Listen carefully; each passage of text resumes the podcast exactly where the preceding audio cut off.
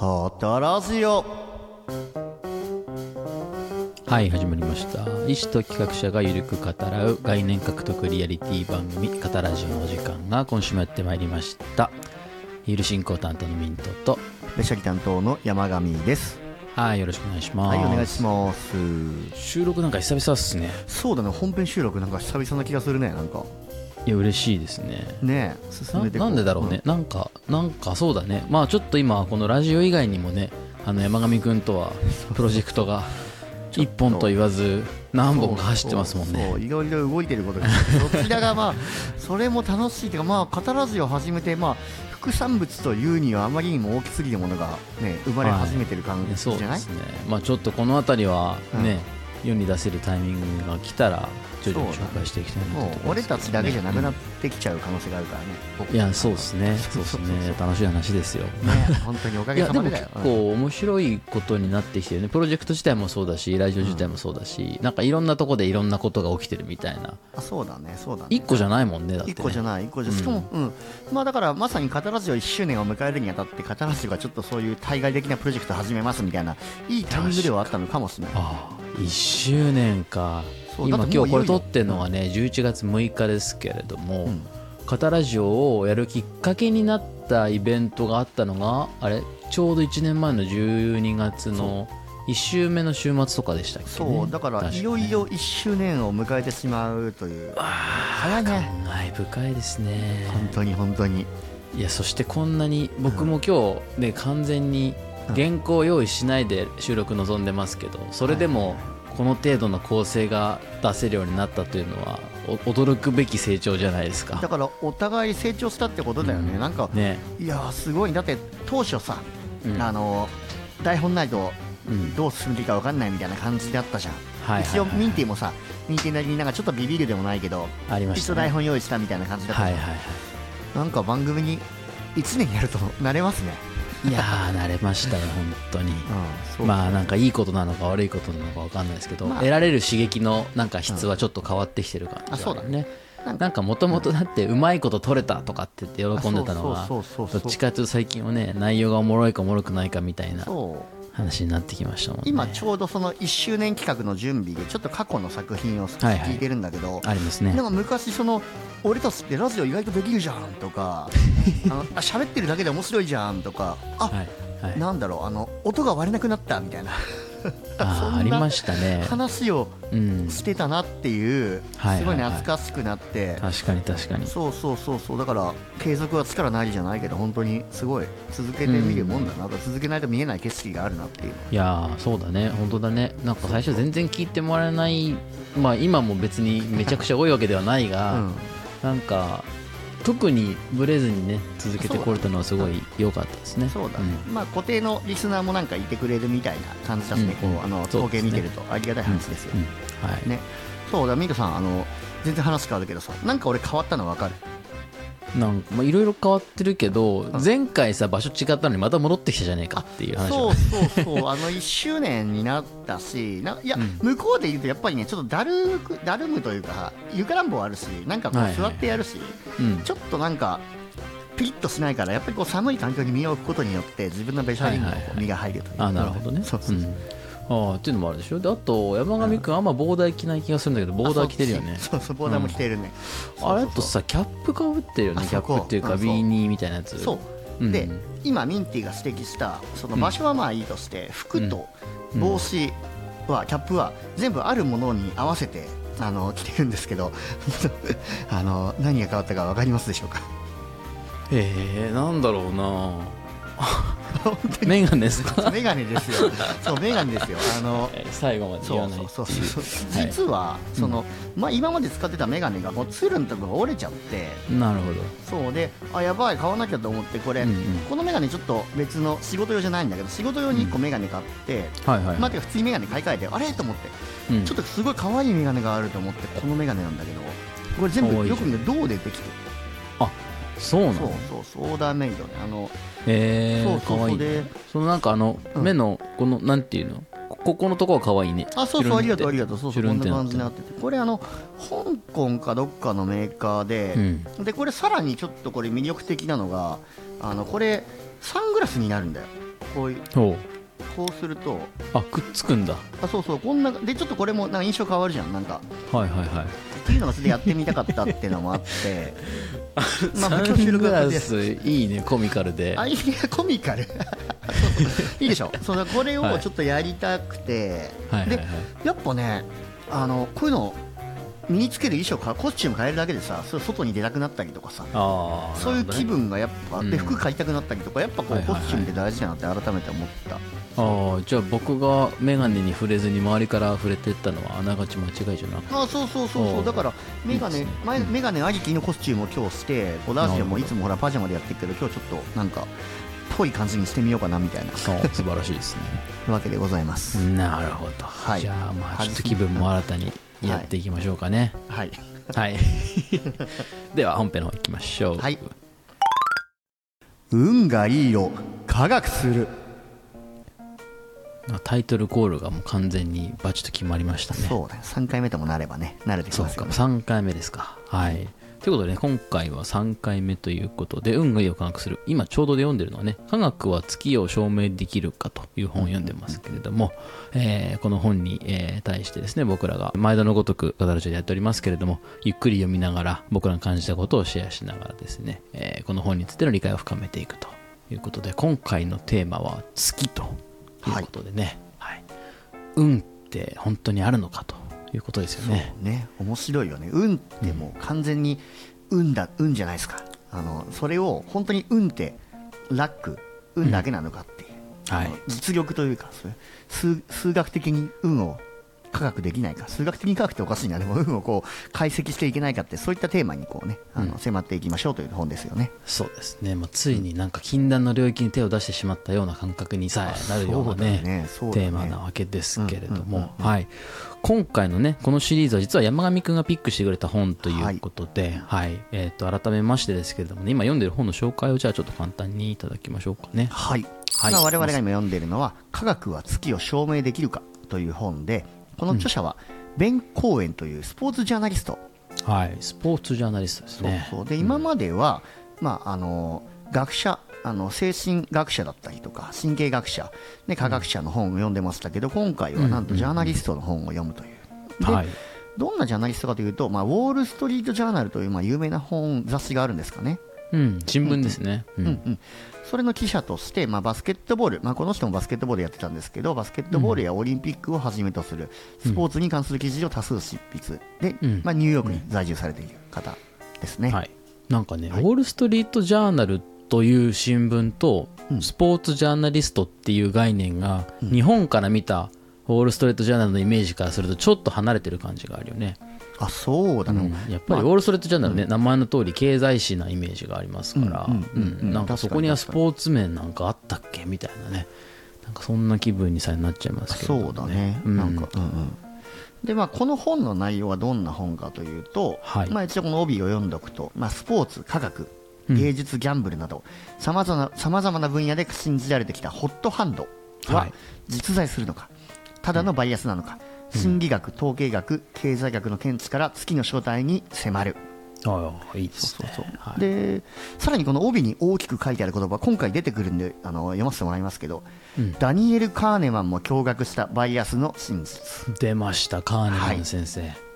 はい、これ今回ねあの、うん。踏み込んでいくあのダニエル・カーネマンさん出てきますよね今回のショーで。いやーそうなんですよ。いやいやめちゃくちゃ刺激的だったカーネマンが出てくるところは。そうだね。俺も、カーネマンは全然知らない人だったけど、うんうんうんミンティがほらファストスローの文脈でなんか紹介してくれてたから、あこの人かと思って。うん。たびたびねこのラジオ片ラジオ聞いてくださってる方は多分過去にね幾度となく登場してますよねそうカーネマンさんの名前がね、うんうんうん。うん。ちょうど2002年にノーベル経済学賞かを取られた、はいうんうん。経済学者の方ですけれど彼のストーリーがね実は今回フィーチャーされてそうなんですよといねうことですが山上君これあれですよ、今ねさらっと紹介しちゃいましたけど、はいはい。改めて今日この回から聞いてる人にとってホットハンドが何ぞやという話をしといた方がいいんじゃないですか？そうですね、うん。ホットハンドが分からないと多分この収録の意味が全く分からないのでホットハンドと何かっていう話なんですけど、ホットハンドはそもそもん。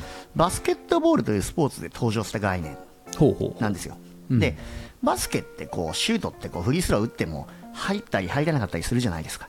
まあねそういうスポーツだからね。そうそうそう、うん。で1回、2回、3回連続で入ったら、4回目、もう絶対入るっていうモード、要はこのスターマリオ状態みたいな、こう無敵モードになる瞬間があると、うん。一説では言われてると。確かにね。なんか要はあの1本目入れました2本目入れましたなんか乗ってきてる気がするであそう3本目入っちゃうともういけるじゃんノリに乗ってるじゃんみたいな。そういうモードになるってことだよね。しかもその、いけるじゃんは別に自分だけじゃなくて観客とかにも共有されるそういうホットハンドっていうのは割とその全会場いやバスケに携わる全ての人間が割と信じてやまない概念だと。ああ確かにそうそう。そうね。言われてみたらそういうなんていうか機運じゃないけどあるかもしれないね。今めちゃめちゃ絶好調だみたいなね。そうなんですよね。うん。なるほど。そのホットハンドは実は、あのまあ、前回までの話はホットハンドは実はバスケだけじゃなくてあの学問の世界とかなるほど。映画の世界とかはいはいはい。芸術の世界にもありますよっていうのが今あの前回の収録までの話ですよね。ああそうでしたね。そうでしたね。ちょっとこの辺りでねこの本の構成をざくっとちょっと改めて見てみましょうか、どんな章立てになってましたっけね？えー、と最初にまあいつも通りねあのプロローグがありましてはいはい。で、まあ、僕先ほどホバスケットボールの概念って言いましたけど最初がホットハンドとバスケットボール、要はその著者だったりステファン・カリーだっけ、あのはいはい。有名なバスケ選手がねホットハンド経験しましたって話をまず紹介して、うんうんうん。でその後に hot hand っていうのはあの環境が関係あるんじゃないかっていうのが第2章、なるほどね、うん。 hot hand を生む環境ってあるのっていうはい話で、はいはい。でその結結論がその hot hand を、まあ、使い hot hand のを生む環境を使いこなせなかった乗りこなせなかせなかったレベッカ・クラークっていう作曲家の例はいはいはい。とあとホットハンドを自分の力で手繰り寄せた、えーとロブ・ライナーという映画監督あのスタンド・バイ・ミー回はいはいはい。ありましたね、うんうんうん。と偶然ホットハンドの環境が整っていたあの有名なウィリアム・シェイクスピアさんの3例があって、まあ、結局ホットハンドっていうのはやっぱりこう環境とは関係ありますよっていうのが前回の、ね、1章2章の結論。はいはいはい。という感じですよね。なるほどうん。だからこのホットハンド、まあ、ある種のそのなんだ？えっと限られた状況の中での絶好調状態みたいなものがあるのだとするとそれを体験している本人の目線から見てきたというのが1章2章の流れだったあそんな感じだよね。当の本人はどういう時にホットハンドを感じていたのかはたまたホットハンドをつかみ損ねたのかみたいなね、うんなんかそういう話でしたね、そうだね、はい。結局ホットハンドになってるってことを、まあ、分かってる人も分かってない人もいたみたいな感じで、うんうんうんでシェイクスピアは分かってなかったし、うん。ロブ・ライナーはおこれホットハンド来てるかもっていうふうに思ってたっていう話で、まあ、結局でもそのミンテが今言った通りホットハンドを感じた人たちのうん。自伝、自伝というかその電気みたいな感じのが12章だ、確かにね。シェイクスピアとかはご自身がどう感じていたかは分からないけれど、うんうん。客観的に見ても明らかに傑作だと言われるものがねその数年の間にバババッと登場したあそうわけですから、ね、そうそうそう、マクベスとかリア王とかロミオとジュリエットとかを本当にもう数年1年以内ぐらいだっけにバーッと全部書いちゃったっていう話だったよね、うん。そういう話を聞くにつけてもああ客観的にもホットハンドってあるのかなと思っちゃうよね。とそうまあ、そういう。そうそう話でしたねで、はい。そう前回の収録ていうか前回のその2章のまとめ、うんうん。あの力強いメッセージが1個ありましたよね。あの何でしたっけ？あのやり続けるホットハンドがどうかっていうのは今、はい。我々がホットハンドを獲得したかそれともこれから獲得するか、今ホットハンドなのかは遠い先じゃないと遠い先から見ないとわからないからありましたね。そう。だから、その hot hand をでも hot hand を手にするためにはうん。やり続けることしかないんだってメッセージがありましたよねーしびれましたねあれはね。ね今ね。現時点で hot hand 状態なのかどうなのかっていうのは、その外に出てみないとわからんよっていうことですよね言われてたのはね。うん。それがなんかそのメッセージをね、聞くにつけても、なんかあれですよね、あのスティーブ・ジョブズのあのスピーチ、以前どこかで紹介しましたけど、 connecting the dots のスピーチがあるじゃない。はいはいはいはいはい。そのドットを打っていくときは、これはコネクトされるかわからないけど、後から振り返ってみたら繋がってたみたいな、あそうだね。なんかそういう話を多分ジョブズさんはしてたと思うんですけど、ちょっとそこに通ずることを感じるというかね、今やってることがどっかにつながるかどうかって、今のざ断面では判断できないから、やり続けなよみたいな、なんかそういうメッセージでね。同時にあの進化論とも似てるっていうあの自然淘汰の進化の木の最後からふ最後に全部まとめてみないとどの種が生き残ってるかは分からないよっていうのは確かにね。進化論にも似てますよって、結局ね。ドットがままさにコネクティングドッツだよ。ドットがつながってきた。の、もうカタラジオで取り扱ったテーマの、いやー確かにだ進化との接続もね実は今回読んできたところも進化論の話がちらっと出てくるんだね。そうだねうん、なんかそのあたりのつながりも感じられるしそれから脳の話とかね認知の話とか、うん。これまで出てきたテーマが実は今回読むところには結構出てくるので。ねそうなんだよね。全部回収されてるよね、というところで今12章だけの話をした状態で今回読むところと言ってしまったんですが、はい。今回何を読むかをちょっと山上くんにじゃあ紹介してもらいましょう、そうですね、はい。えっ、いします。と1章2章と読んできましたので、うん。今日は3章4章を読んでまいります、で3章のタイトルが「ホットハンドを研究する」あらいいじゃないですか、まあ、今まではそのホットハンドを経験した人の電気的なストーリーでしたけど3章はついにホットハンドっていうのがあるかどうかをもう実験3章のメインは実験ですよね。おいいね。こうそうそうそう、実際にバスケのフリースローを打ってもらってこれ観察してみましたとか、はいはいはい。もう猿と人間にホットハンドあるかをこう映像を見せて試してみましたとかそういうの実験がどんどん出てくる章が3章、ああ素晴らしい。だからこれまでの12章がどちらかというと主観的なね体験に立脚してたというところからするともうちょっと実証的な知見をね引用しようじゃないかというところですよね。そうなんですね。ん。いいですね。でで4章がうんタイトルが「ホットハンドを信じない人々。おお」という。反駁されちゃうわけですかホそうそうットハンドがね。これついに反駁きましたけどこれは要はあの、まあ、ある特定の職種、まあ、何個か23個多分挙げられてたと思うけど、はいはい。まあある職種の人たちはホットハンドを信じないよってうんうんいうようなのを、まあ、これもまたなんか電気みたいなところあるけど、うん。あのどうなんでホットハンドを信じない人がいるのかなんでこの人たちはホットハンドを信じないのかっていうのをちょっとこういろんな理由をつけながらはい。説明していく章ですおよ、お面白いですね。面白かったな、ううん。ん、すごいなんかねこれホットハンドが、あのこれまでのアプローチとはまた打って変わって客観的に研究したりとか、うん。反対派の人たちのコメントが出てきたりとかちょっとねホットハンドという概念にだいぶ立体感が出てくるようなねうだね3章4章という感じですかね。うん。そのねいいいとこ悪いとこって感じだよねこう3章確かに三章4章読むと。そうだね。ホットハンドはね。うんうん。はい。じゃあ早速内容に入っていきたいなというところでございますかね。はい、行きましょうかね。はいはい。じゃあ早速ですね、本編読んでいきましょうというところですがはいはい。多分ね今回あれなんだよね。いつもはなんかこう内容紹介してそれで、えっと、そこに対して問いを立ててちょっと掘っていこうかみたいな形式になることも多いんですが、結構ファクトがねしっかりもりもりのあの章だったかなというところなので、ちょっといつもとスタイル変えて最初に読んでみてどうだったという感想を聞いてからもうストーリーね具体的に一個ずつ追っていくみたいな流れ。あそうだねそうだいいねかなと、はい、いうところでございまして、ちょっとまずは感想どうでしたっていうところから聞いてみましょうかね。3章と4章は俺なんかもう割と別の章みたいな感じでこう読んじゃったんだけど、うんうんうん。確かに。3章に関してはもう完全に科学論文を読んでる気分。ほうほうほ俺らがさ過去に読んだあの意識の本ともちょっとつながってくる、人間の脳のパターン認識の話だったりとかをこう実際に検証してみたりとか、あと。こう、バツバツ丸バツ丸バツ丸みたいな並び見せてこれってホットハンドみたいなのをちょっとこう検証してみたりとか。面白かった。なんか本当になんか論文を読んでるような気分で3章を読んで。でまあ結論がこれ3章あるんだけどあ、なるほどそうなんだっていう普通に論文を読んで納得させられた気分になった3章はうんうん、確かにね。うん。そうそうそう客観的にね、こうだっていうことが、まあ明らかになっていくわけだからね。あそうそうそうそう確かに。うん。で4章は、まあ、4章は、まあ、あの簡単に言うと多分農業の話とうん。投資家の話が多分出てくると思うんだけどうん、そうね、確かにね。まあ、経済学者から投資家になった人の話だね。あそうそうそう、でこれはもうね、うん俺得意分野というかはいはい、はい俺一。時すごいそのコロナ禍ぐらいにめっちゃ株研究してて。あの特にそのインデックスはい VTI はい。っていう、バンガードトータルインデックスっていうその S&P500 はいはい。に、あります SP500 ねに連動するうん。指数に投資するのがいいっていう結論を自分で出したからさ。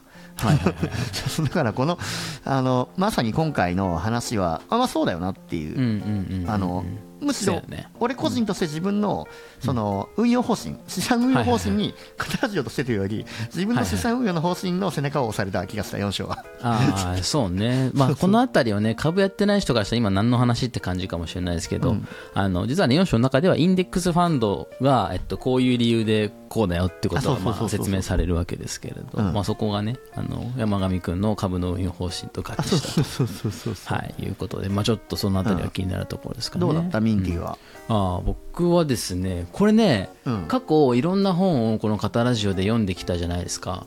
で、うん。今回多分シシリーズとしては 5, 5本目とかかな。うんうん。5本目とか6本目とかだと思うんですけどこの過去読んできた本の中でもしかしたらうん。一番刺激的な2章だったかもなって思った、今回、うん、すごく刺さりましたその心は。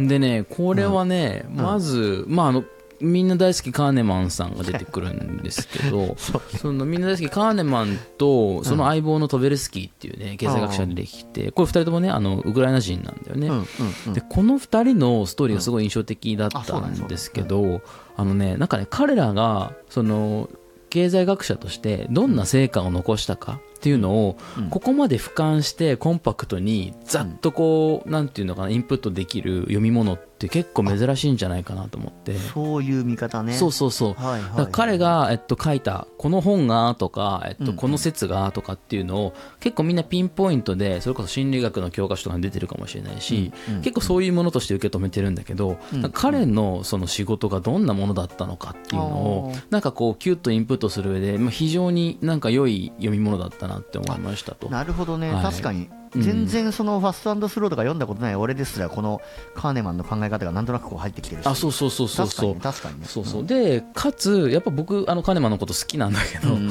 えっと、まあ、なんで好きなのかってあんま言語化したことなかったんですけど、はいはいはい。今回これ通読して感じたのはねえっとね、これもう僕が何にこうビンビン反応するかってことが分かったってことで。本当に、はい。自分のセンサーが分かったってことだ。あそうそうそうそうちょっとねそう簡単に言うと、一般的に人に、人が正しいと信じていることってあるじゃないですか、うんまあ、定石とかもそうだし、うん世の中のじ一般常識とかもそうだし、あのーなんだろうな習慣とかもそうかもしれないけど、なんか一般に人が正しいと信じていることが実は誤りだった。嘘でした、はいはい。バイアスだった。はいはいっていうことが実証されるっていうことに僕はねとてつもない喜びを感じるんだってことをなんかふと思い出しまして。完全懲悪痛快なこうあそうそうそうそれ嘘だからねっていう感じをはいなんかこう知るのがめちゃくちゃおもろいんだってことにこのカーネマンらのこの仕事のね成果を見るにつけてあそうだよなってすごい改めて思った。じゃもうあれじゃね、うん、今まで進化論とかもそうじゃん。だってあのデザイン説を否定してずそう。っとデザイン論がさこう言われてた中さそう。あの一人進化論を唱えたダーウィンって感じ構図だったそうそうそうそう、そうなんですよ。だからそのその概念獲得っていうこ行為自体がそもそもそういう営みじゃんって思ったし、ああはいはいはいはい。進化論における発端の種っていうアイデア自体も実は結構そういうことだし、はいはいはいそれからさっき言ってたみたいに、えっとまあ、インデックスファンドがなんでいいのかって話も後で出てくるけど、うん。その投資株式市場において、うん。うん。過去の実績っていうものとこれから未来に起きることっていうものが一切関係のないことなんだみたいなうん。話も、うん。なんか進化の話も発見の話も、うん。なんか全部つながるなと思って、まあ確かに。今までの通説をぶっ壊すっていう。そうそうそうそうそう、う。ん。だから通説ここれまでこういうふうに動いてきたよね、うん。で明日からもそうなるよね。っていうこと自体がバイアスじゃないですか、っていうことうんがこの章を通じて明らかになるんだけどなんか、うん。いや俺が好きなのそのスタンスやって改めてすごい思った。じゃあすごい興奮しながら読んでたわけだ今回。あそうそうそう。だからすごいすごい面白かったしだからこのカーネマンの復習としてもすごい機能するし。カーネマンの復習ね。そうカーネマンの復習ほどはい。そうすごいね良かったっすね。っていうのがちょっとあ熱すぎる感想かもしれないけどね、はい入りからテンションついてこれてないリスナーの人々すみませんっていう感じいやーでも確かにこれはでもリスナーの皆さん読んでほしいよね。なんかうん、あで読んでほしい読んでほしい、ううん。ん面白い12章読まなくてもいいから3章から読んでほしい でも確かにこの ストーリーストーリーが一個一個独立してるからああ確かにね。あの別にそうだね。3章から読んだところで分かるっちゃ分かる気もする。うん。まあ、でもなんか全体を通じてこうメッセージがあるからね。それもちょっと一緒に読んでもらいたいですけどね、はいはいはいっていうちょっと若干重たいそしてちょっと脂っこい感想になりましたけれども、いやいやはい。まさにそう早速じゃあ3章から読んでいきましょうかね。はい。3章のタイトルが hot hand を研究するはい研究ね。研究する章ですね。はい。でお願いします。第その第1幕が人間がランダム性を誤解するという話ですよね。ああもう早速誤解の話じゃないですか、あそうそう、これ面白かったのが、俺、多分最初の収録かなんかで、ん。あの、スポーティファイとかさ、あの、ポッドキャストのシャッフル機能の話をミンティとしてたじゃん。ああ言ってたね。そのシャッフルがシャッフルにならないみたいな話ちょうどしてましたね初回ね、うん。で、まさにその話がこれ出てきてて、出てきてたね。このショーの始まりの文が、スポーティファイに不具合が起きていたっていう。なんでって。また大げさな。そうで、どんな不具合が起きてるのかというと、はい。まあ、あの多くのユーザーから、うん。シャッフル再生がランダムになってないのはなぜっていうクレームがいっぱい入ってると。これ面白いよねこの入りね、うん、そうそう。でこれまさに陰謀論まで出現するみたいな。そんなそんなんだったっけ？あそう陰謀論まで出現してたみたいな話が書いてたんだけど、はい。はいはいでなんでこんなうん。シャッフル再生にがランダムにならないのかって話なんだけどはい。結局、まあ、俺らもこう経験はしたことあると思うけど適当にバーってこうプレイリストいっぱい入れてさ、うん。あの車とかでかけてたらクイーンが2回連続でかかったりするじゃん。うんしますね。するよね、うん。それがランダムじゃねえじゃんっていうふうにあまりにも多くのユーザーがスポーティファイ社にクレームを入れたと。はいはいはいはい。そう。で一応これがその今回の人はランダム性を誤認するっていうやつの最初のつかみなんだけど、うんうん、でこれあれだよね、うん。要は言い換えるとさ完全なランダムっていうのは、うん。実は人にとってランダムに感じられないよってことだよね。あそうそうそうそうそうん言い換えるとね、うん。まあ、ちょっと一応理解を促進するためにこの原理原則を説明しておくと、はいはい。例えばあのある曲にさあの曲目リストにいろんな曲があるとビートルズだったりビートルズとクイーンとキスがあるとしよ。うよ、はいはい。で1番から9番まで各曲に番号を振ってうん、で1番と4番と7番がビートルズの曲だとしようか。うん、なるほど。しようよ、うん、しよう。で、バーってシャッフルして適当に並べて、うん例えば14723っていうふうに並んだら、147は全部ビートルズだから、ビートルズ、ビートルズ、ビートルズになっちゃうと。はいはいはい。でそれはランダムにシャッフルしたはず。まあ、シャッフル方式は、フィッシャー・イエーツのシャッフルって方式を使ってるんだけど、これもランダム性が真に確保された統計のシャッフルなんだけど、うん。それを使ったのに、あの、ビートルズが3曲並んじゃうと。はいはい。そうすると人間何を思うかというと、シャッフルされてないと思ってしまうって。いう。うん。そういうことだね。そうそうそう。だからこれ結構面白いなと思ったのは、あれですよね。そのまあランダム化する手法はさておき、うん。ランダム化された結果で、実は、えっと、何かしらのそのルールにのっとってるように見えてしまうことがある。っていうことが結構大事なポイントなんだよね。そうなんだよね。うん、なんか今の話で、ね、今たまたまスポティアの話から始まりましたけど実はねあの、あ iPod の話も出てくるんだよね。あ、そうだね、そうだね。で iPod でも同じことが起きた時に、うん。ジョブズをしてランダムとは同じアーティストの曲が2回続くこともあるんだってことですみたいな声明をね出さしめたみたいな話がありましたけれどもね。ジョブズすら納得させることはできなかったっていう。いやーそうそうそう。2人々で。回続いちゃうんだと。そう。れがランダムなんですよってことをだから人はなかなかランダムだって受け入れられないっていう,、ね、そうそうそう。ことなんだよね。で、うん。結局その、この問題の解決策は、はい。シャッフルされたものに手を加えるっていう、そのスマートシャッフルっていう、同じアーティストの曲が続かないっていう、うん。さらにもう一個こう、ね、方程式みたいなのを入れる作戦を取らないと、人間は誤認してしまうという、ちょっといなんか愚かすねめちゃ。くちゃね面白いよねだからその人間の特性としてランダムに見える事象の中からもなんか一定のパターン、まあ、今回の場合ね同じアーティストみたいなこのくくりみたいなものを見出しちゃうとあ、そうそいううそう。特性があるって話なんだよね。そうなんだよね。そうでこれなんかちょっと本に書いてなかったんだけど、うんうん僕なりに言い換えるとさ、これってランダムネスの問題、まあ、つまりこれ数学の問題だというふうにみんな認識してるんだけど、うんそうじゃなくて僕らの脳の側の認識の問題。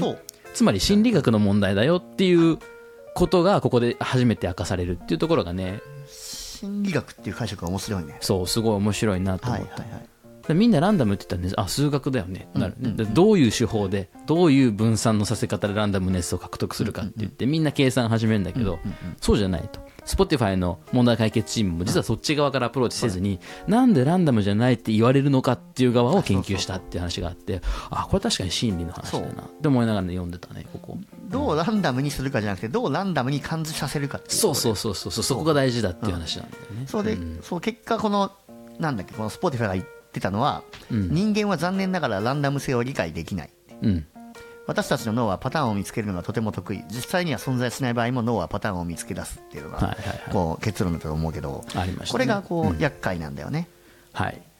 この話が出てくるのがまさに次のセクションなんだよね。あそうだね。実はねあので次のセクションいっちゃいます？いっちゃいましょういっちゃいましょう、はい。心理学のアプローチっていうところにね。心理学のアプローはい、チ、数学の問題から心理学の問題にこう話題が移行したよっていうことですね。うん。でここで出てくるのがはいはいはい。カーネマン。ダニエル・カーネマンと。はい。あとトベルスキーさん。はいはいはあとギロビッチさんっていう一応3人の多分スターが出てくるんだけど。い出てきましたね。うん。もうちょっとあの恥ずかしながら全員俺は初見っていうか、まあ、カーネマンを見てから聞いてたけど。はいはいはいでどうぞこの人物の説明を俺がしちゃってミンティの方が詳しいから。さサクッといくとあれだよね、このカーネマンとトベルスキーさんは、うん。えっとまあ、スタンフォードにいた客員教授だったんだけどたまたまね心理学講座に登場するんだよねこの話ではね、うんうんで2人とも面白いのがイスラエル出身なんですよね。イスラエル人だということで、ここの背景話は本筋には関係ないんだけど面白かったなっていうところでいくと、うん。第二次で世界大戦後のイスラエル人の人たちが、うん。みんな心理学講座にこう集まってきたみたいな話がねすごい面白かったですね。あの予測つかない人間の心理を研究したいみたいなのもつなんでこんな不合理な戦争を始めちゃったんだみたいなことにみんな興味がいくっていうのはすごい個人的には面白かったですね。そう。でうんそう。でカーネマンさんもトベルスキーさんもはいはい。はいヘブライ大学を卒業してアメリカの大学で一回一緒になったと。あそうそうそう。だね。で、うん。トベルスキーさんっていうのを俺初めて聞いたんだけど、この人めちゃくちゃ頭がいい人で、うん。あの天才賞って賞を受賞してるみたいな。え天才賞って名前だったっけ？あれ？あ天才賞って書いてあった。天才賞か。天才賞を受賞してそのどれぐらい賢いかを例える比喩でこの自分よりトベルスキーさんの方が賢いと気づくのにどれぐらい時間がかかったかでその人の IQ が分かるって言われるぐらい トベルスキーは賢かったらしい。え賢すぎると、そうそうそうそうそんな天才トベルスキーとカーネマンがうん、あれだねトベルスキーのあのじゃあカーネマンさんの公演にトベルスキーをゲストとして呼んだんだよね。うんうんそこでこう10年ぶりに、あの再会してうん。うん2人の研究が進んでいくと、はいそうなんですよね。うん。でここで面白いのは2人の研究テーマが結構このなんかランチ一緒にやったかなんかでパッと決まっちゃうんだけど、そのテーマが、まあ、今回の話にも直結する判断と意思決定っていうあそうだね。2つのファクターについての研究が始まったんだね、うんうん。でこれでね面白かったのね最初の最初に出た成果。うん。最初の論文だよね。が何かっていうと、さっきのシャッフルの話につながるやつなんだけど、うん。どんなに訓練を受けた人であってもランダム性については間違えてしまうっていうことを明かすっていうのが最初の成果なんだよね。はいはいはいはい。すごいおもろい入り口だよねこれはね。そうだね、そうだね。要は人のバイアスとか認知のエラーについてこう研究するっていう領域をもう一発目から切り開いちゃったというところなんですよね。定の話だよね、うんそうそうそうそう。俺このやっぱこうカーネマンとトベルスキーの出会いがすごいいいなと思って、ほうほうほう。こうまあ、この表現すごい好きだったからさ丸々引用するとまあ、10年ぶりに再会してカーネマンが自分の専門である意思決定の大学院のセミナーにトベルスキーを招いたと。はい。でまさにこの時カーネマン自身に意思決定の機会が巡ってきていたとおおそう。で、セミナーが終わると2人は昼食をとり気の置けない会話をした、彼らがその後数十年にわたって続けることになるアイデアを交わし合う会話はこうして始まったって言われる。はい。なんかちょっとカタラジオの始まりを思い出しちゃってちょっとなんかグッときたというか確かにね。ひょんなきっかけでそうそうそう。まさに始まりましたっていうやつきっかけだったんだなっていう。そうそうそうはいはいはい。っていう確かに。うん。確かに。まださすがスポーツジャーナリストですもんなね辺りはあの、うん。やっぱこう心つかむのうまいなみたいな。うん。確かに。で次がそのギロビッチっていう、うん。まあ、彼はこの大学院生なんだよね。学生なんだよね。うん。であのハイテク産業が栄える前のシリコンバレーが故郷で、うん。まあ、地元に戻りたいっていうモチベーションでスタンフォード大学に進学するんだけど、はいまあ、この当時のスタンフォード大学がもうなんか心理学のメッカうん。だったんだね、でどれぐらいその心理学のメッカだったかというと、うん。食堂に出てるフィッシュタコスが傷んでいただけでこの学問の発展が数日止まると言われているぐらい 心理学のそうメッカだった、ねアメリカの人ってそういう言い回し考えるの好きだよね。面白いよね。おもろいよね。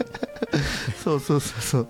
でそこで、ん。ギロビッチさんがスタンフォードの大学院に入った時に、うん。トベルスキーが教授ではい。でランダム性の研究をするように進められたっていうのがこの始まりだよね、うん。このギロビッはいはいはい、うん。そうでしたね。そうでしたね。そうそうそう。だ2人カーネマンとトベルスキーというスターに対して、まあ、ある種、まあ、弟子みたいな位置づけで、えーギロビッチが入ってくるというあそうそうそうそう。感じですよね。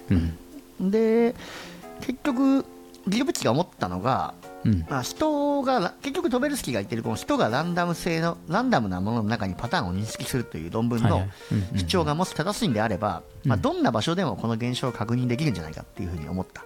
うんうんうん、で一般化しようっていうことだね。そうそうそうそうそう、でギロビッチはバスケがめちゃくちゃ好きだったと。うんうん。で実はトベルスキーもバスケが好きだったからはいはいはい。そのバスケのでトベルスキー教授にギロビッチの学生が、うん。そのバスケの世界にもホットハンドがあるんじゃないのっていうふうに提案うんうんうん。したわけよ、はいはいはいはい。そうそうそう。でその時トベルスキー自身もホットハンド。いや教授自身もホットハンドについて考えたことがあって、うん。まあ、ホットハンドはそもそも存在しないんじゃないかっていう仮説をうんうんうん。立てていたんだよね、その時ねはいはいはいはい。次がなんか少数の法則みたいな話だよ。あそうそうそう、ん。で少数の法則は、えっとね、サイエンス論文っていうあのサイエンス誌雑誌の、ね、サイエンスってありますけど、うん。そこに載った論文で、えっと、そこの主張でね人は特定のルールにのっとって意思決定を行うんだと。このルールにのっとってんだけどそのルールって基本的には、まあ、日常ではね有益になるようなものになるようにまあチューニングされてんだけど時にそのルールがこう暴走してうん。致命的かつ系統だった誤りにつながるみたいな主張を展開したのがこのサイエンス論文ですよと。でそのそのルールの中の一つとしてピックアップされているのが少数の法則というやつですよと。で、これ何かと言いますと,、うんとまあ、な何かしらのね、えっとまあ、確率的な思考だったりとかそれから、えっとまあ、何でもいいんだけど、うん。えっとまあ、現象を観察するときにうん。当然ね少ないサンプルから取った、えー事例得られた傾向性よりはたくさんのサンプルから取った結果の方が正確なその傾向が評価できるじゃないですか。まあ統計学的には絶対そう。統計学的にはそう。うんうん。だけど多くの専門家やだったりとか、まあ、トレーニングされた研究者であっても、うん。この少数のサンプルから取り出した結果を、うん。あこれは十分に、えっと、意味のある傾向だっていうふうに、まあ、混同してしまう傾向があるよっていう、あなるほど。これが少数の法則。ではいはい。対数の法則って一般的に統計学的に言われているものはその逆で、あー。数が大きくなればなるほどその、えっと、傾向の評価というか、まあ、細かい外れ値の影響がどんどんねあのマスクされていくから、うんうんうん。あの統計学的には、えー精度が高いというふうに言われるんだけど、うん。意外とね逆のほ少数の法則っていうのは少ないサンプルであってもそれをあの一般に普遍して捉えてしまうよっていうことをですね見出してしまうこれはあれかね、共感共感かね関係ないかな。ああ 共感ストーリーに共感しちゃうみたいなそういうわあっていう話とはちょっと違って、うん。うん例えば、えっと、複数の外れ値を観測したときに、うん。それそこの複数の外れ値が生じたことに対して、うんうん。その外れ値ってさただのランダムかもしれないじゃん統計的な外れ値だったかもしれないんだけどそれが存在したことに対して、それってある意味がないことじゃん。無意味な外れ値に対してうん。無意味に意味を与えてあ。でランダムの中に法則を見出してしまうっていう傾向がだからこれがあれか人間の脳はさパターンを見つけ出すのがとても得意につながってくるわけか。あそうそうそうそういうことですあそういうことね。はいはい、うんうんうん、そうそうそう、それがある種のそのパターンを見つけちゃうってことが、まあ、さっきの、ね、サイエンス論文で主張された特定のルールにのっとって意思決定してるよっていうことの、まあ、一つの法則だよっていうことなんだよね。まあ、この少数の法則みたいなのがあるからさ、この論文の世界にこうパイロットスタディみたいな概念が存在するんだよね、こうなんか N3 とか N4 でややりましたみたいなやつも今、論文でパブリッシュされたりするけどさ、それはこの、ね少数の法則にのっとってるというか、そうそうそうそう、そういうことなんだよね。うんそういうことなんだよね。で、その流れの中で、多分ね、あの、次のセクションに移る前の最後の実験で、えーそのバスケットボールのファンに対して、ホットハンドがあるかないかって問いかけたっていう実験がむしろここでお行われるんだよね。これ面白かったようね。ん、面白かった、面白かった。で、どんな研究かというと、はいまあ、この時もギロビッチが研究者として、この時はもう、ギロビッチがもう教授ポジみたいな感じで、はいはいはいこの学生にこう、学生たちを集めて見てるんだけど、うんうんうんうん。アンケートとアンケートをまず取るんだよ。で、はい数本連続して決めた後は、うん。その次に打つシュートも入る可能性が高いと思いますかっていう質問で、はいまあ、選手とファンと、まあ、あのその同じ大学の優秀な学生でさえも全員がイエスというふうに答えたわけよ。これ要は1章2章で観測された事象だよね。あそうそうそうホットハンド。まさにホットハンドそのものね。そうなのよ、そうなのよ。で、その上で実際にシュートさせて、まあ、うん。統計取ったと。はい。そうするとデータはそうではなかったと。意地悪な実験だね。むしろ、むしろシュートを1本外した後の方が成功率が高いっていう、逆じゃんみたいなそうそうそう。ことですね。そう、ん。でこれはちなみにその2パターンやって、はい。今までの後ろ向き研究もやったし、うん。その目の前でシュートを打たせて前向き研究も行ったんだけどあの後ろ向きでも前向きでも結果は同じっていう。なるほど、ね、だから結局やっぱりだからホットハンドないんじゃないのっていうのをこのギガビッチがうん。導き出したと、はいはいはいはい。そうそうそう。そうね、ここで一言すごいサマリー文章でいいのがあったんですけど、ん。それがねこう詰まるところ、うん。バスケットボールのファンはうん。試合中確かにホットハンドを見かけるが、うん。統計分析ではこれを実証できないっていう言い回しがああって。そうだったね。そうだ。ホットハンドは見かけるんだよね。なんだけど統計上それが現れてこない。これは何なの？そう つまり要は認知の問題ですよってことなんだよね。そうだね。うん。そうそうそう。完全にそうだよね。いやー、っていうことが分かりました、うん。っていうこの2個目のセクションのそうそう。でもう一個実験があって、はいはい。何かというとそのバツと丸 X, X と O をわーって並べる、はいはい14、5個の X と O を適当に並べ替えるみたいなうんうん。実験で、ま丸×丸×みたいな、丸×丸×で、それをいろんな並べ方ので並べた列を4、5列見せて、はいはい。この丸がシュート成功、×がシュート失敗だとしたら、うん。この並びは実力だと思いますか、運だと思いますかっていうのを、うん。うん同じようにいろんな学生だったり、はいはいはい。選手に聞いたのよ。うん。まあ、ここでいう運っていうのはランダムってことだよね。あそうそうそうそう、でそうすると、バツバツバツ丸丸丸っていう並びは実力っていうふうにあの、はいはいはい。判断されて、だから意図的だみたいなことね。あそうそうそうそう。ランダムじゃないっていうことだよね、うん。バツ丸バツ丸バツ丸は、でこれは偶然でしょっていう、偶然そうなったんでしょうっていうふうにこう思う結うんうんのが多かったと。なるほどで結局その文字が入れ替わる確率うんとそのあと実力って思うかどうかみたいなのをこうなんか統計うまいことこう統計してうんなんて言ってるんだろうねこう例えばどんだけ並べ替え率が100%だったらうんあの実力だと思う人は0%だみたいな、はいはいはい。でもなでも並べ替え率が0%だったら実力だと思う人が100%だみたいな。そういうようなこの曲線のグラフを書いたんだけどはい。文字が入れ替わる確率が50%うん。要は完全に半分。なのにの丸を見せられても参加者の62%が実力っていうふうに答えだと、うん。でこれ何を言いたいかというとうん。あのこの結論がすごい面白くて言いますよ、はいはいはい。うん完全なランダム性を目にしてその中にホットハンドを見たっていうふうに、いやーだからもう幻覚のようなものなわけですよね。そうそうだから今トハンドは見えちゃうんだよね。そうそう、う。ん。ミンティが今バスケの試合の中では確かに見てるっていうのを、うん。今このバツ丸の実験ではいどういうふうに見たかっていうのをその見た瞬間を捉えてるわけよ。はいはいはい。だこれは、そのさっき冒頭でね、あの、コネクティング・ドッツの話をしたけど、うんうんうん。ドットがコネクトしてるように見えるのは、そう見てるだけなのかもしれないんだよね。あそうだね、うん、だその、み見えてないやつは、むしろ、あの、頭の中で消去してるというか。ああなるほどなるほど。これとこれとこれ全部繋がってるやんって思っちゃうっていうのが、はいはいはい。もしかしたら人間の特徴なのかもっていう。都合のいい解釈をしてしまうっていそうそうそうそうそう。生き物なのかね我々は。そうそう。だただその都合のいい解釈することでそれこそ一章とか二章に出てきたように、脳の中にアドレナリンが出るっていうことは少なくとも事実としてあるわけだから確かになんかそのあたりの接続はちょっと興味深いところではありますよね。ホットハンドはないかもしんないけど、ホットハンドを信じたもん勝ちみたいなそういうのかもしれない。まだ分からんけどね。そうそうそうう。んうん。分かんないけどね、うん、っていうのがねそうそう。この2つ目のセクション。で,、はい、で3個目のセクション。これ、えっと、第3章の3つ目のセクションがい人類学のアプローチっていうところが次にやってくるんですよね、うん。でこれ副題がおもろくて猿も hot hand 信じるかと いうことですね。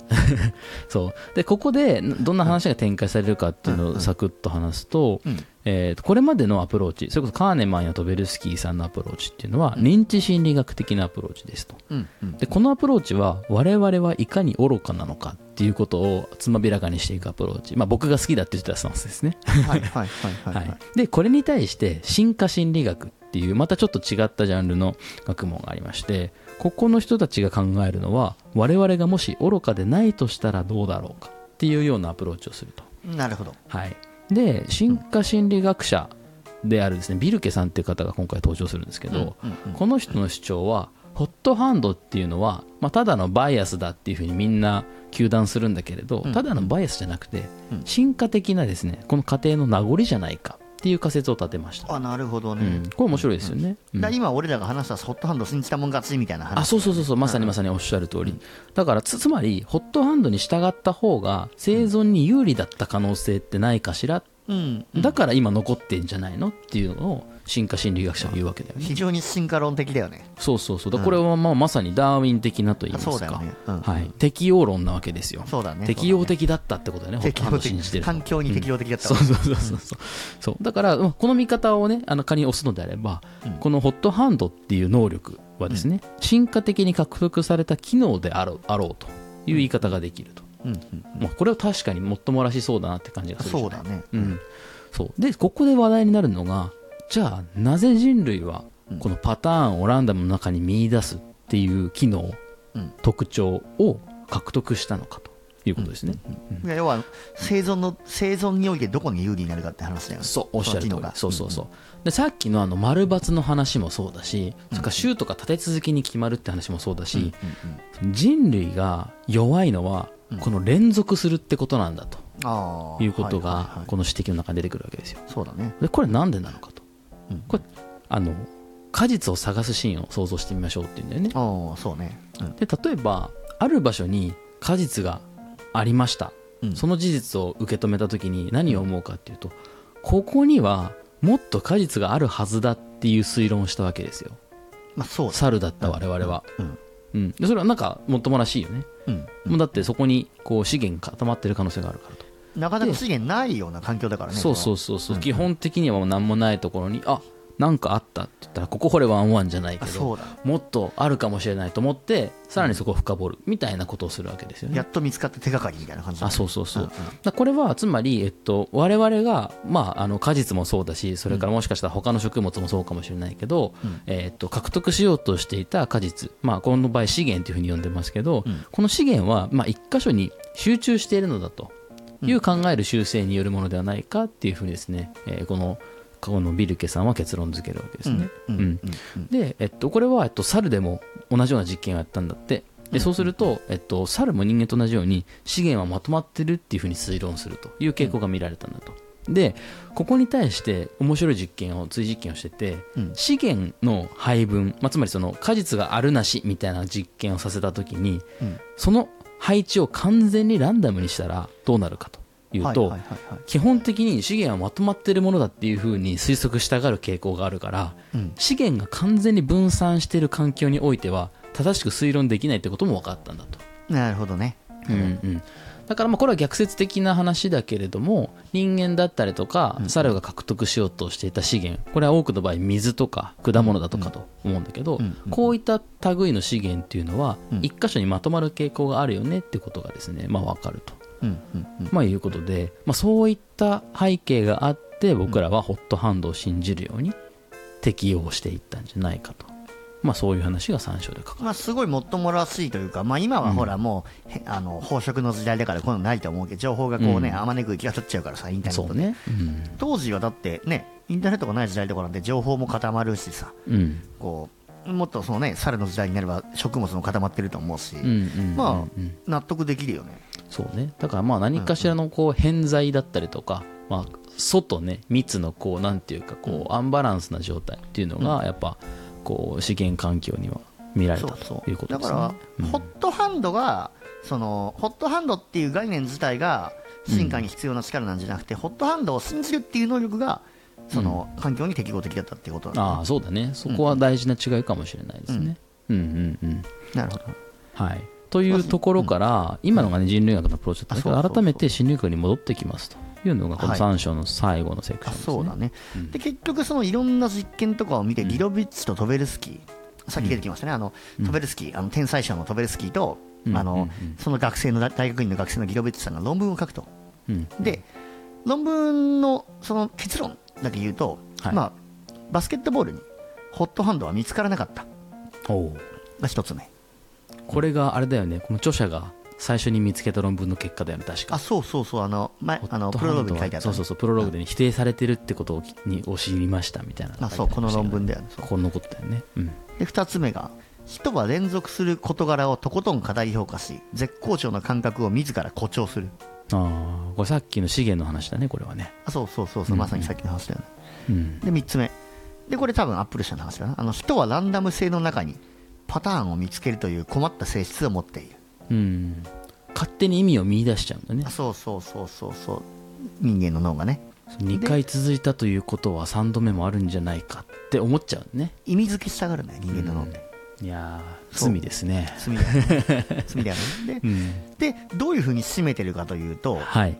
論文の結論がホットハンドを信じることは間違いだけでなくそれによって手痛い目に遭う可能性があるというふうにトレスキーとギロベッチの論文を締めてるわけ、なるほど。そう。でそれを出した時にバスケット界の反発がすごくて。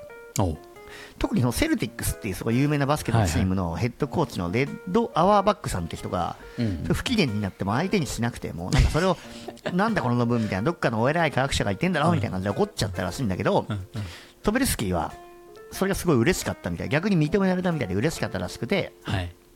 あのステスリフ的にトベルスキーが言ったんだけど、うんホットハンドは存在するはずと考えるだけの優れた理屈はたくさんある、うん。唯一の問題はそのホットハンドが存在しないことだっていうふうにトベルスキーは。すげえ魚でするコメントですねあそうそうそうそうそう最高ですね。うん。でも逆にでもそんなトベルスキー、これ3章の最後なんだけど、はい。そんなトベルスキーですら、うんまあ、トベルスキーってもう超頭良くて、まあ、彼と議論しても勝ち目がないっていうふうにこう言われ続けてたトベルスキーですら、人々の考えを完全に改めることができなかったテーマがホットハンドらしいんだよね。なるほどな。そう。でこんだけ論文書いても、皆さんはまだホットハンドを信じてやまないっていう、でトベルスキーさんも亡くなってるんだけど59歳でがんで亡くなったんだけど、うん。なんかホットハンドに関しては説得できなかったなって思いながら亡くなっていったっていう。ああなるほどねなんか切ないこれはなんかこうちょっと眼蓄があるというかその統計的に事実がどうであるかっていうファクトとそのファクトをどう捉えてその人の行動がどう変わるかっていう部分にはちょっとギャップがあるってことかもしれないよね。あそういうことだね。そういうことだからあるってさっきもねあの信じるっていう言葉が出てきましたけど、うん嘘か本当かはさておき、うん。ホットハンドを信じるというその人の心情自体が、うん。なんかその人の行動だったりとか結果に何かしらの影響を及ぼす可能性はまああるにはあるじゃない？あるということはできるじゃないですか、ね。うんそうそうう。んそれから実際にねその入る入らないの確率に対して影響するかでいうとそうじゃないかもしれないけど、うんうん。その別のポジティブなエフェクトを持っている可能性は、まあ十分にあり得るよねっていうのは今の話を聞く限りだとね思うよね。その要は練習の実験でさ何回打つっていうのとさ、本番でわーってホットハンドが続いて、うんうんうん。てかもうシュートが連続で決まってアドレナリン出てくる状態ではまた別の文脈じゃんっていう,、だからまだ分かんない分かんない。いやー、これはでもなかなか切り込んできますね。切り込んでくるねてか、こええ。面白かった。俺あこんなホットハンドこの本のど真ん中でホットハンドをここまで否定してくるんだと思ったもん。いや、本当だよね。いい感じの折り返しですよね、こうね。そうそうそうそう、うん。で今、まあ、たまたまね信じるってキーワードも出てきましたけれど、うんうん。ここにねこれを引き受けて次の章第4章がまさにはい。ホットハンドを信じない人々と。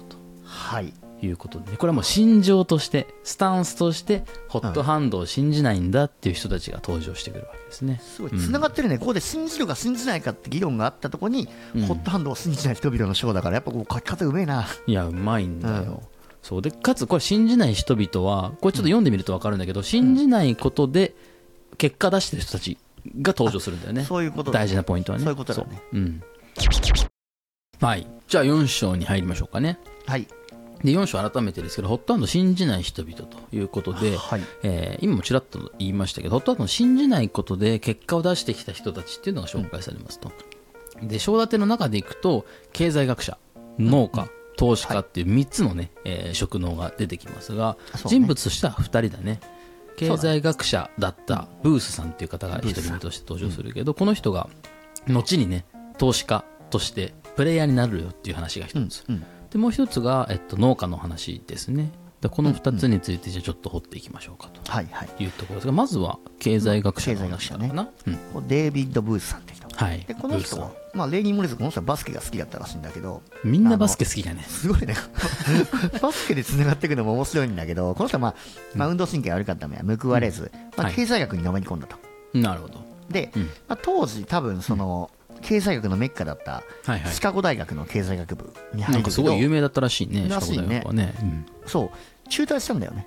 ほう。でも中退した理由が、まあ、自分の意思で中退して、で当時、この経済の基本概念、根底に流れてた思想が、うん。あの投資家が情報格差を利用して確実に安く買い高く売るのは金融相場っていうのがもう通奏低音だったわけよ、あ要はあなるほどね、まあ、うん。まとめると、まあ、うまくやれば投資うんうんうん。勝てますよっていう。はいはいはい。あのああなるほどね。だから資本市場が、えーっと今もある市場でいうと、中古車市場みたいなものと同じようなものだっていうふうに見られてたってことだよね。あそうそうそうそうそう、うんレモン市場とか言われますけどね。いや、うん。株は安く売って高く売ることができますよ、うまくやればっていう考え方が、もう株式市場全体に、はびこってた。どなるほどでその要因は情報格差であるというところまで言われてたわけだ。あそうそうそうそうそうそう、っていうのが、それがブースさんは、いや、違うんじゃないのっていうふうに思って、シカゴ大学を中退したんだけど、うん、逆にとかシカゴ大では今の考え方が主流派だったってことだよね。あそうそうそうそ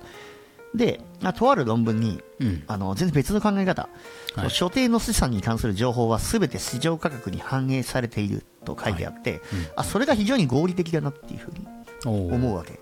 これが市場の効率性と言われるあ感じですね。そうそうそうそうそう、でこれが、その友人ファーマっていう、まあ、とここれをこの人もそのシカゴ大学の経済学部の学院教員で、はい。2013年にノーベル経済学賞を受賞している、うん、で比較的最近ですね、そうそうそう。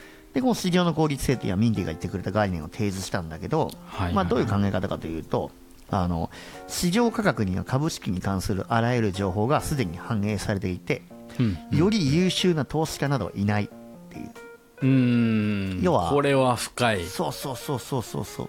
これは深いですね。そう。なるほど。これあれなんだよ。だから当時のウォール・ストリートとかにいる人たちって、うん。まあ、それこそ投資家とかそのファンドマネージャーとか、まあ、その株式を商品として扱っている人たちからすると、この考え方っていうのは敵だよね。あまさにまさにそう。つまり彼らの仕事っていうのはさ自分たちが、え他の投資やってる人たちと比べて有能である。だからこそ彼らは給料がもらえるっていう構造でさ彼らは仕あ事してるそうわけそれをある種否定するような考え方に立ってのこの市場の効率性っていう話ですよね。有能な人なんていないっていうふうに言い切っちゃうのがこの市場の効率性の考え方だからね、いやこれは結構やばい概念なんじゃない？そうそう。だから当時のね人たちにとっては。ウォール街でめちゃくちゃ嫌われてる考え方だったらしいねこのなるほ考え方。がどね。そう。なるほどね。でこのこの本の、ね、ホットハンドっていう言葉を借りて言うと、まあ、ホットハンドを信じるのは馬鹿げているっていう考え方がこの市場の効率性なんだよね、はい要は、はいはいはい。はい、勝った勝った株で勝った勝った勝った勝ったが続くことはありませんよっていう、うん要はホットハンドを信じているのは馬鹿げてますこの市場においてっていうはあはあはあ、なるほどね。市場の中でのホットハンドを否定してる概念ってことですね。あそうそうそうそうそうなるほど。そうなのそうなのうんうんうんっ。ていうのがこの経済学の話はいはいはい。そうその後でブースさんがどうなるかって話がちょっと面白かったですよね。あそうそこまで繋げていっちゃうかん。そうそう。でで、これね、あれなんだよね、ブースがここで気づいたことがあるとうんいうふうに書かれてて、うん。ブースが気づいたことはつまりこういうことですと。あの過去の実績っていうのが、いわゆる、ね、経済あ経済株価でいうとこのトラックレコードみたいなのを言ったりしますけど、トラックをこうちゃんと正しく追うってこととその未来の株価を予想するってことは全く関係ありませんと。でそれをこのブースさんは実践に適用したいと思ったんだよね、うんうん。学問の領域じゃなくて、うんうんうん。でこれはもう一歩踏み込んでいくとビジネスの戦略を考える上で、うんホットハンドに逆らうっていう戦略を立てること自体がビジネス上の競争優位になりうるんだっていうことに気づいちゃいましたこれっていうの面白いよな。が、はい、ブースの気づきなんですよね、でもこれはある意味、うん。ホットハンドを信じているとは言わないけど、ホットハンドを信じ,、信じてる人々を信じてるんだよね。ああ要はおもろいこと言うね。確かにそうそうそう、だだねから、なんだろう、あの、ほら、カイジと利根川の議論でさ、お前がヘビでよかったよみたいな議論があったと、要は、おお前がそのように悪役でよかったぜみたいなことを言うシーンがあるんだけど、だからまさに、うん。ホットハンドを信じてる、お前らは多分、市場に勝てるって思ってるだろうっていうことを強く信じてるからこそ、こういうことができる。ああなるほど。だから他のプレイヤーの行動を、えー一応指示しているからこそ自分たちはそこに対して、まあ、ある種逆張りだよね、をできるっていうことだよそうそうそう。ねうんああ確かに。だから作ったんだよねね、このブースと、あともう一人、このシンクフィールドって人が出てくるけど、はいはいはい。この人も同じくファーマさんの理論に見せ見せられて、要はこの市場の効率性を信じてる人だけど、うん。ブースとシンクフィールドが、そのインデックスファンドっていう、要は SP500 に連動する指数に投資することを、うん。あのメインにする会社を作ったんだよ。ね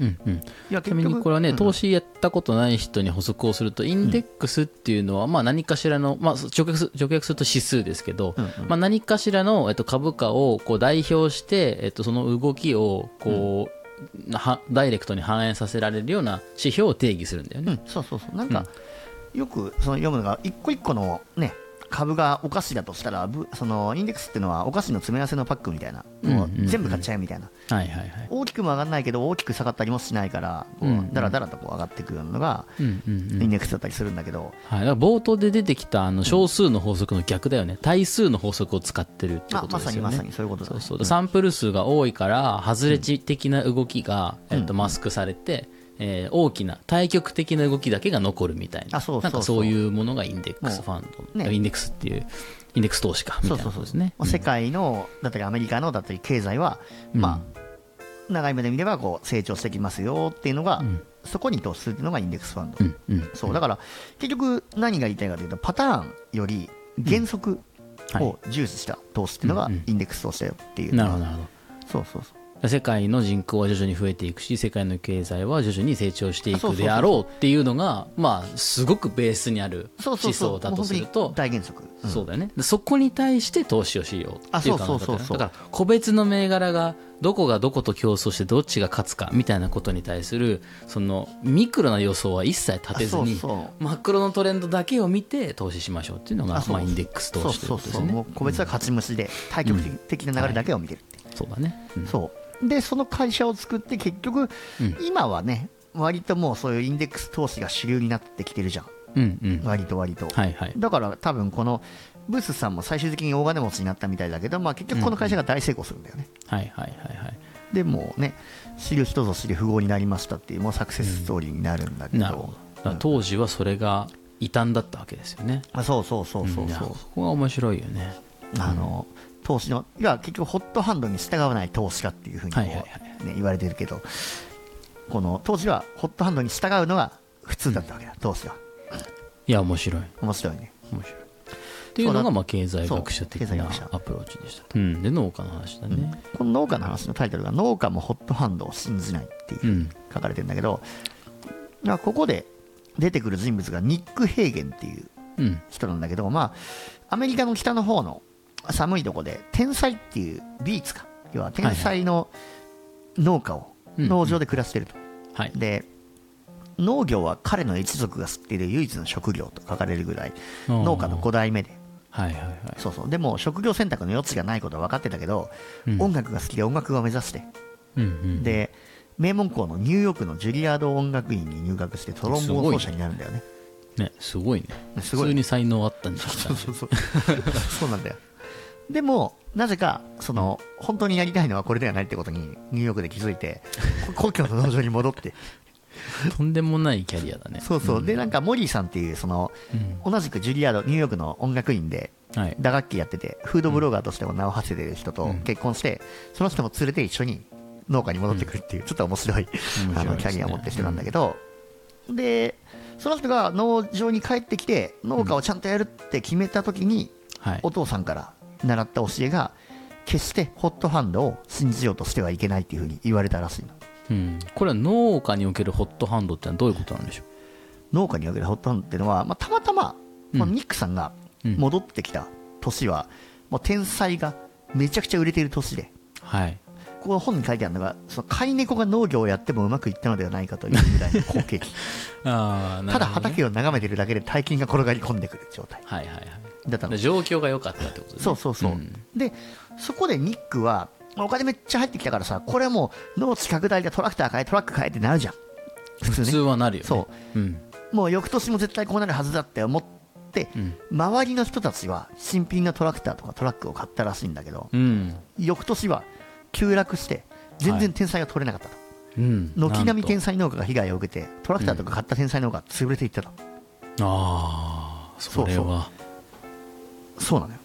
うん。で、結局でその時にニックはそのあー被害を受けちゃったやばいな天才農家なんなかなんなきゃよかったって思ったんではなくてはい。その時ニックは何を言ったかというと、農業を始めるには絶好のタイミングでしたと。要は下がった時に要は株落ちた時に変えたからみたいな考えで、うんうんうん。結局ニックはそこでダメにやってもめげずに同じようなペースで続けることができたと。ああすホッごいね。トハンドを信じてないからうんうんうん。そうそう。これね別の言葉でこの本書の中にも言い換えがありましたけれど、ん。農家にとって重要なのは最悪の事態に備える、つまりリスクを最小限に抑えることであると書いてましたね、うんうんうん。うん。でこのリスクを抑えるとはっていうところでもう一個踏み込んだ、うん。あのコメントがこれも面白くてリスクを抑えるとはつまり楽しみを持たないということであると。あ書いてあるね。最悪の事態に備えた上で少しでもいい方向に、えー進めを努めるのだというふうに書いてましたね、これはなんかすごい示唆的だなと思って読んでいましたね。うん、だからなんかこの農家って冬何もやってないじゃんってみんな思ってるかもしれないけど、本当にストイックな農家さんは冬の間農具の修理に当ててるんだみたいな話があってね。これ備えてるそうそう備えてんだよね。この農具が壊れたら次の年こけるぞって思ってあそうそうリスクを本当に最低限に抑えるっていうことにを徹底するとそうそう。いうこことのなんだよねニックさん的に言うと、うん。トロンボーン奏者の時は最高を目指したけど農業に最高は存在しないと。い。うふうにこう学んだと。これは面白いよね。ね。面白いね。そのアップサイド見るかダウンサイドリスクを見るかみたいなねあそうそうそう話ですよね。ビジネスの話いくとね。そうなんだよね。だから農業ではほとんど信じちゃダメで、うん。で結局この著者のベン・コーエンさんがまた面白いこと書いてたけど、はい。もう天才ず農業は防御しかできなくて、うんうんうん。その要はバスケではホットハンドを信じていいけど、うんうん。天才作りは伸びたり縮んだりするバスケットコートでステフィン・カリーがバスケをするようなものだって その例えはよう思いついたねそうそう。本当にね。すごい。なんか面白すぎるよね。本当表現が最高なんだけど。はいそうだから結局何言いたいかというとニックはホットハンドを見込めない環境にいるんだよ。うんうん。そうそう。だから結局農業っていう環境でホットハンドを信じちゃダメですよっていうことを肝に銘じておかないと痛い目に遭いますよっていうのはうん結局トーストに似てますよって話だよね、はいはいね。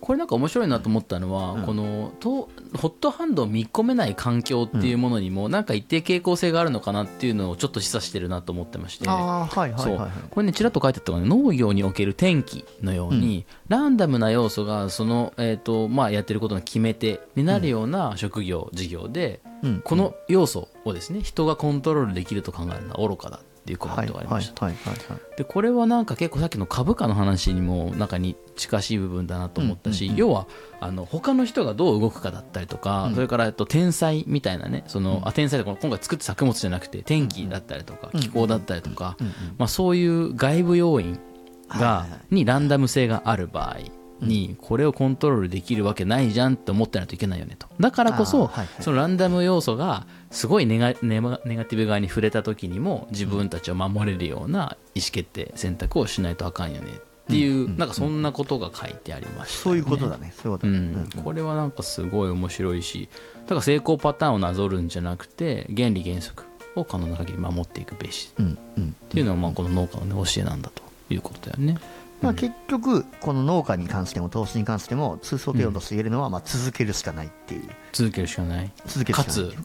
つ直近の微視的なミクロなパターンにとらわれてはいけない、あそうそうそう、っていう。ね長い目で見て続ける、うん。淡々と原理原則を信じて続けるしかないんだ。いやーいいっすね。勉強になるね面白いね。勉強になりますね。勉強になりますね。うん。運とかの話どこ行ったっていうぐらい勉強になりますねこれね。もっとなんか、そう俺も3、4読ん。で、もっとこうなんか運をこう科学的に扱う、なんかどっちかというとこうチャラチャラした華やかな本なのかなと思ったら、うん。全然そうしなくて、なんかむしろこの兵法みたいな孫子の、いや本当そうだね。本当そうだよね。いやわかるわかる。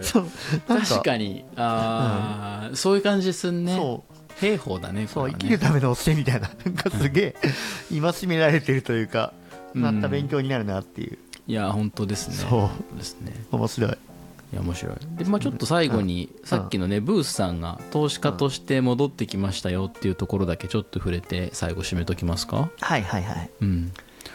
これまあさっきねそれインデックスファンドの会社立ち上げたよっていうところで終わってたかと思うけど、これブースが投資家として活躍する上での気づき、うん。これはなんかすごい素敵だなと思ってえっとせっかくなので引用しますと、うん。市場原理には秘密などないという秘密に気づいたんだっていうふうに書いてあって、これはねおしゃれな言い回しだよね。うん。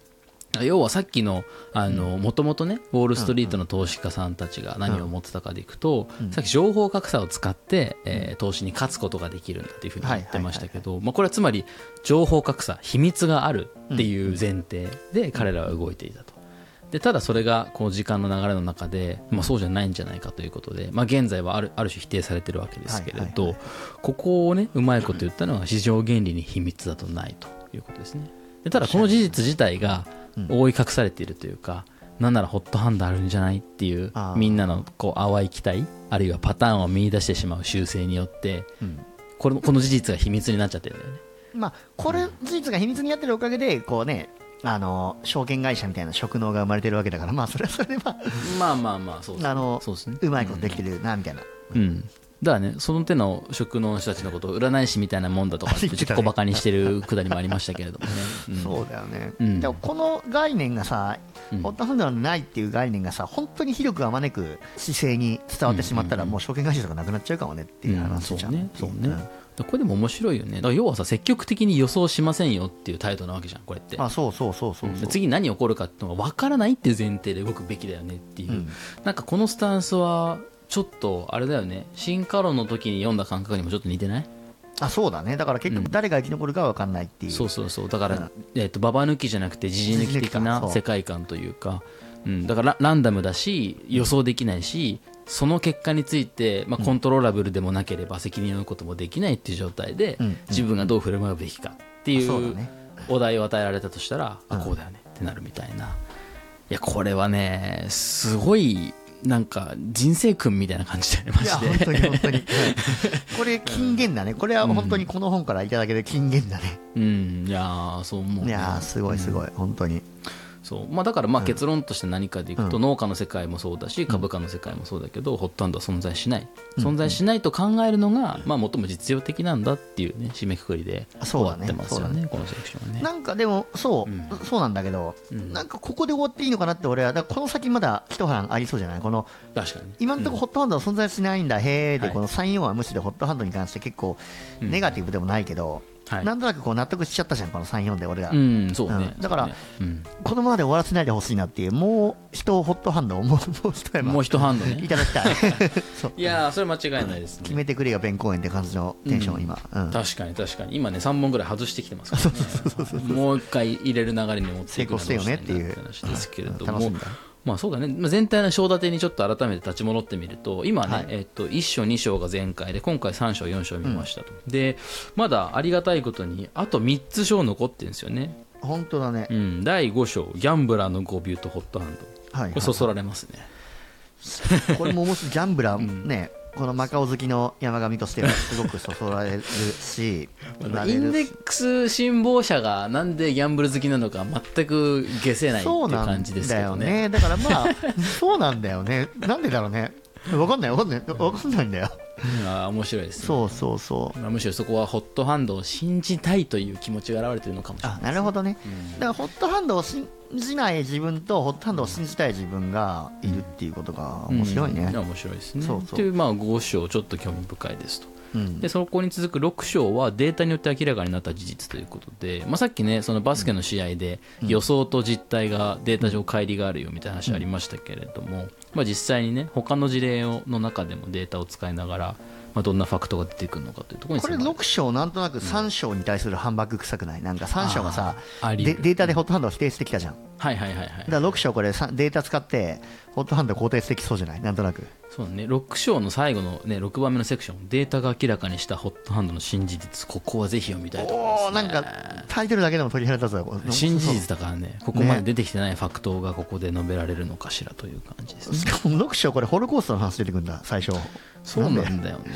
まあだから結局のところなんかこう僕らがこの現代においてこううん。抑えておかなければいけない事象っていうののパターンがちょっと見えてきた気もするがこれはただ僕らがランダムネスにあ対して過剰にパターンを見出してるだけかもしれないという感じもしますね。確かはい。に確かでこの真実踏まえて最後第7章。もうストレートですね意外な真実というタイトルですけれどもね。これはもうでで7の6は最初のねプロローグ回でも言いましたけどホットハンドは存在しますっていうあそうだったね。うん。終わるんですよ。いやこれ面白いよな。これは楽しみですね。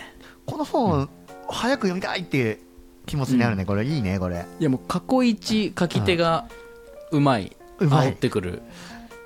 有料有料で課金して読みますかってボタンを押させてくるそうだ文章ですよね note note とかで売ってもあの買っちゃいそうな、そうそうああと1万文字ありますみたいなそうそうそうなんかそんな感じの、はいダーウィンとか苦手だったからねこういうのねそうダーウィン下手すぎるかそうそうそう構成の面で言うとね読ませる構成を書かせたらね下から何番目だっていうぐらい下手ですからねはいそうだだだからまあね進化論とかにね、うんこういうゴゴーストライターがさいたらこうまあ弁公園がダーウィンの横にいたらもっと面白くこうシンカロンをかけたかもまあみたいな、確かにね、まあそれはね100分で名著さんがやってくれたのでよしとしましょう。そうでしたね、ということで、まあ、なななのでこの本、僕ら結構今その要点だったりとか、うん。ファクトをねどちらかというとかいつまんで読んでますけれど、うん。小説的にねストーリーとしてもめちゃくちゃ面白いんでねぜひこれはお手元で買って読んでいただきたい一冊なんじゃないかな、そうだね。こう全部話せなかったけど普通に面白い。とか、うん。いい出来でね本当にねオチがちゃんと各章にちゃんとオチがあるんだよね。こう小説としての、はいそうなんだよね、うんすごく面白い。うん。はい、ということでちょっとね次回はなのでどうしましょうか。また2章ですかね。そうだね56でいくか。56でいって、最後はちょっと1章あります。うん。を読んであります。ここで。最後雑談ですね。そうだね。フリートーク会みたいにしましょう。はい、そんな7感話じでいきましょうか。なので、まあ、じゃあ次回は5、6と。はい、ね。はい。お願いします。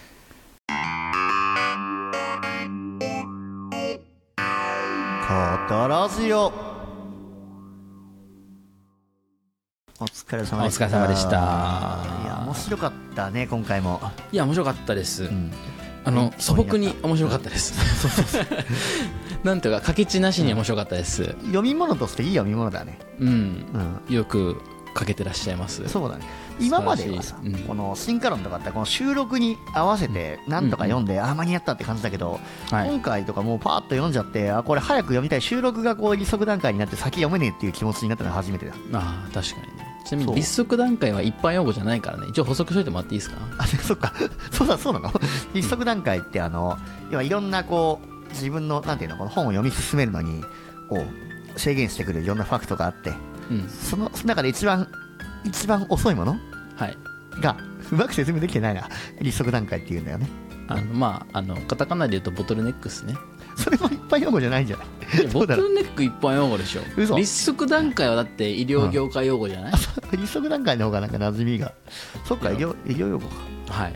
ボ僕らはトルネックっていう立足段階は使わないですよ。あそっかそっか。漢字さえ思い浮かんでないですからね。あ本当？そうなの、そうでございました。かまあ、じゃあちょっとおのおの立足段階をあの変換していただいて。はい。じゃあボトルネック覚えておきますね。はい。ということでね。うん。うん。なので、まあ、ボトルネックはこの収録ができる時間を取れるかというところにかかってるわけですがまだ次回の収録日程が明確には決まっておらず1周年記念の収録もありなかなか立て込んでるところではありますけれどもね。うん。そうだね。お祭りイヤーに入ってくるわけですからねこれ一瞬お祭りイヤーじゃおない。祭り 言い過ぎた。はい、まだ1年しかやってないんでね。お祭りイヤーも何も、ね、そうだね。もうお祭りイヤーだったというまあこのことは言え1年が振りるかもしれない。返るとお祭りイヤーだったのかもしれないはい。いや今日収録で面白かったのがさ、うん。また時事抜きがまた1個あのしょっちゃしょっちゃったね概念を。ああ確かに。自信抜きしょいましたね。時事抜きさいろんな概念しょうじゃん、うんうん。あの進化論だったりとかさ、うんあの今でもなんかしょってたじゃん。いろいろあの芸術の話だったりとかさ。はいはいはい。ホットハンドもホットハンド今回投資の話とかもしょっちゃったね。じ時事抜きが。ただ自治抜きが投資とまあだから環境がランダムに近いようなうん外部要因があるものっていうのは、まあ、自治抜きであるということですね。改めてすげえゲームだな時事抜きって。うんだからなんかでも結構そこ面白いね、た運運とかさ月っていう話題をした時に、なんかその何がそこの背後にあるテーマなんだろうなと思うと、結局僕らが自分自身の力ではいかんともしがたいそのコントロールできないものの存在っていうものが、うん。僕らのやっぱりその日々の生活においてはすごく大きなインパクトを持ってるってことじゃなあいですか。そうだね。そうだね。全てをコントロールすることはできないし、うんうん。でコントロールできないということを前提にした時に僕らどう動くのかっていうなんかそういう話だと思うので。それ結構大事な考えだね。このうん。コントロールできないものといかに付き合っていくかっていうのが結構その、人間せ人間生活をより豊かにするというかいやそうなんですよ。いいいい生き方につながってくるのかもしうれない、んそうそうそうだしこれはまあちょっとこれまでのテーマの中では明確に触れられたわけじゃないですけど、んあのそのコントロールできないものうんの、えっとまあ、最たるものというか、まあ、ある種の代名詞として存在するのが他者っていう概念がねありましてああなるほど。はい、その哲学とかの領域では他者論って言ったりするけれどあそうなんだ。そう。でそこで言う言わんとしてる他者っていうのは、他人のことじゃなくて、えっと自分ではない。自分で、えっとコントロールできないものとしての他者っていうのがあったりするんでもしかするとねそういったテーマもも踏み込んでみれるタイミングなんじゃないかなという気はしますはいね他者論もそうですその他者の、うん。えー死？二人称の死三人称の死みたいな話がはい、ありましたけど、そこにもちょっと触れられるような。そして死そのものがある種コントロールできないもののうんそれは思ったのよ。一つだったりすると思うまたなんかそういったところでね、うん、また戻ってこられると面白いかもしれないですね。すごいね。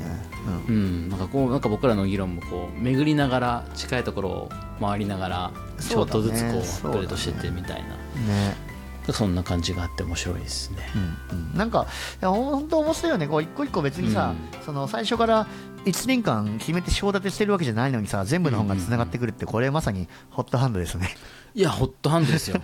hot hand ですよ。ホットハンドですねこれは。hot hand だし、 hot hand のもしかしたら裏に潜んでるのは connecting the dots かもしれないし、みたいなね。えだってさ次選ぶ本もさつながってくると思わない？何選ぶか知らないけど次選ぶ本も多分何かしらつながってくると思うじゃんまあ、思う、うん、思いますね。 hot hand hot hand ですね。はい、で実際は繋がってないんだけれども、繋がってると思い込んでるってそうそうそういうことかもしれないね、語尾裏で、そう。うん。まあ、それも含めて、うん。そうそうそう。まあ続ける意味があるよね。ホ。ットハンドを信じましょう。まあ結局続けましょうってことだからね。うん、続けて、振り返っていきましょそういうことですね。う。てか、それ、僕らの最初の方針じゃん。